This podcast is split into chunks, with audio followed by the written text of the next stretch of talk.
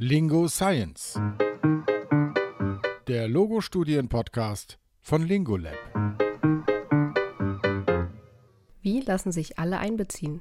Prinzipien der alltäglichen Kommunikation in der Gruppentherapie nutzen.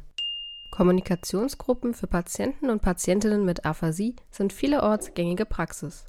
Vor allem in Reha-Zentren finden sie statt, aber auch in der ambulanten Praxis. Gruppentherapien haben viele Vorteile.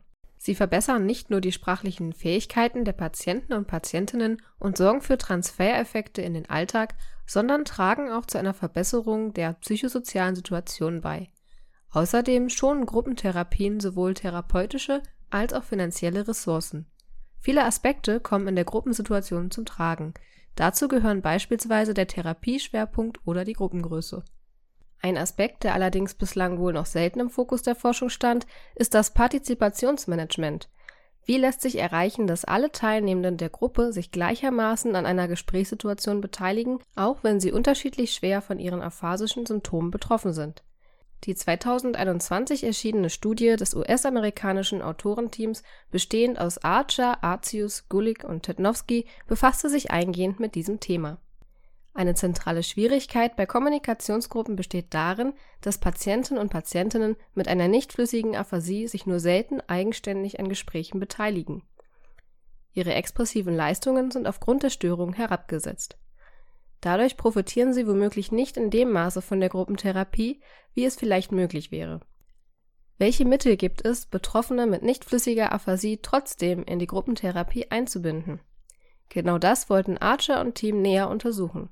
Insbesondere wollten sie die Verhaltensweisen analysieren, die Therapeuten und Therapeutinnen anwenden, damit sich auch diese Mitglieder innerhalb der Gruppensituation zu Wort melden.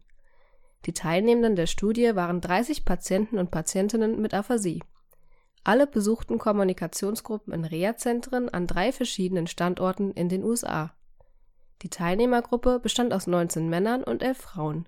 Bis auf eine Person war die Aphasie bei allen Teilnehmenden zerebrovaskulär bedingt.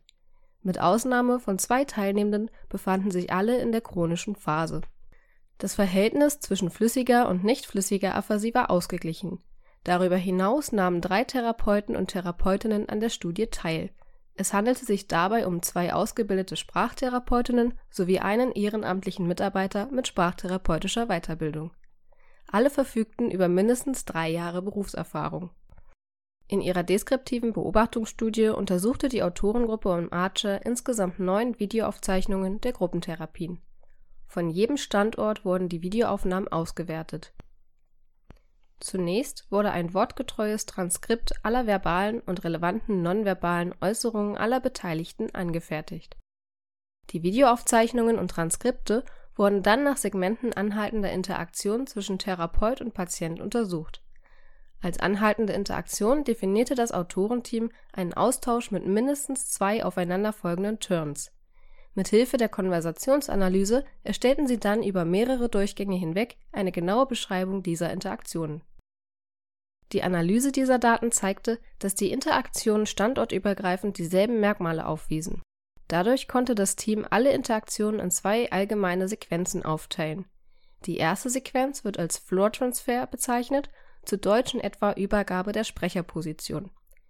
Dabei wird ein Patient oder eine Patientin als nächster Sprecher ausgewählt.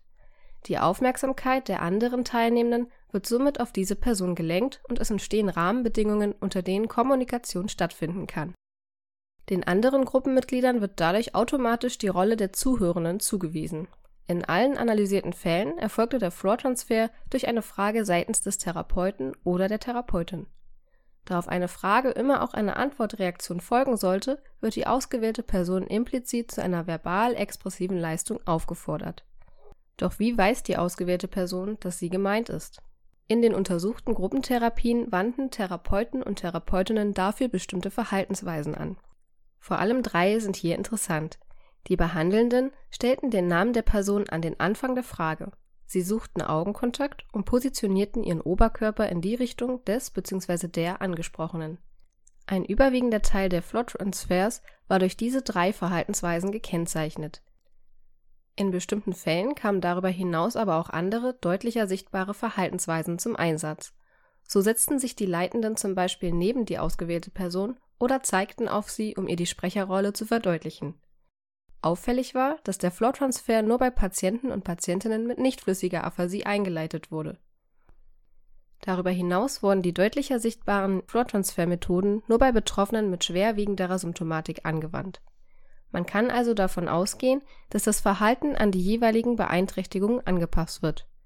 Nachdem der Flow-Transfer abgeschlossen ist, folgt die zweite Sequenz der Interaktion.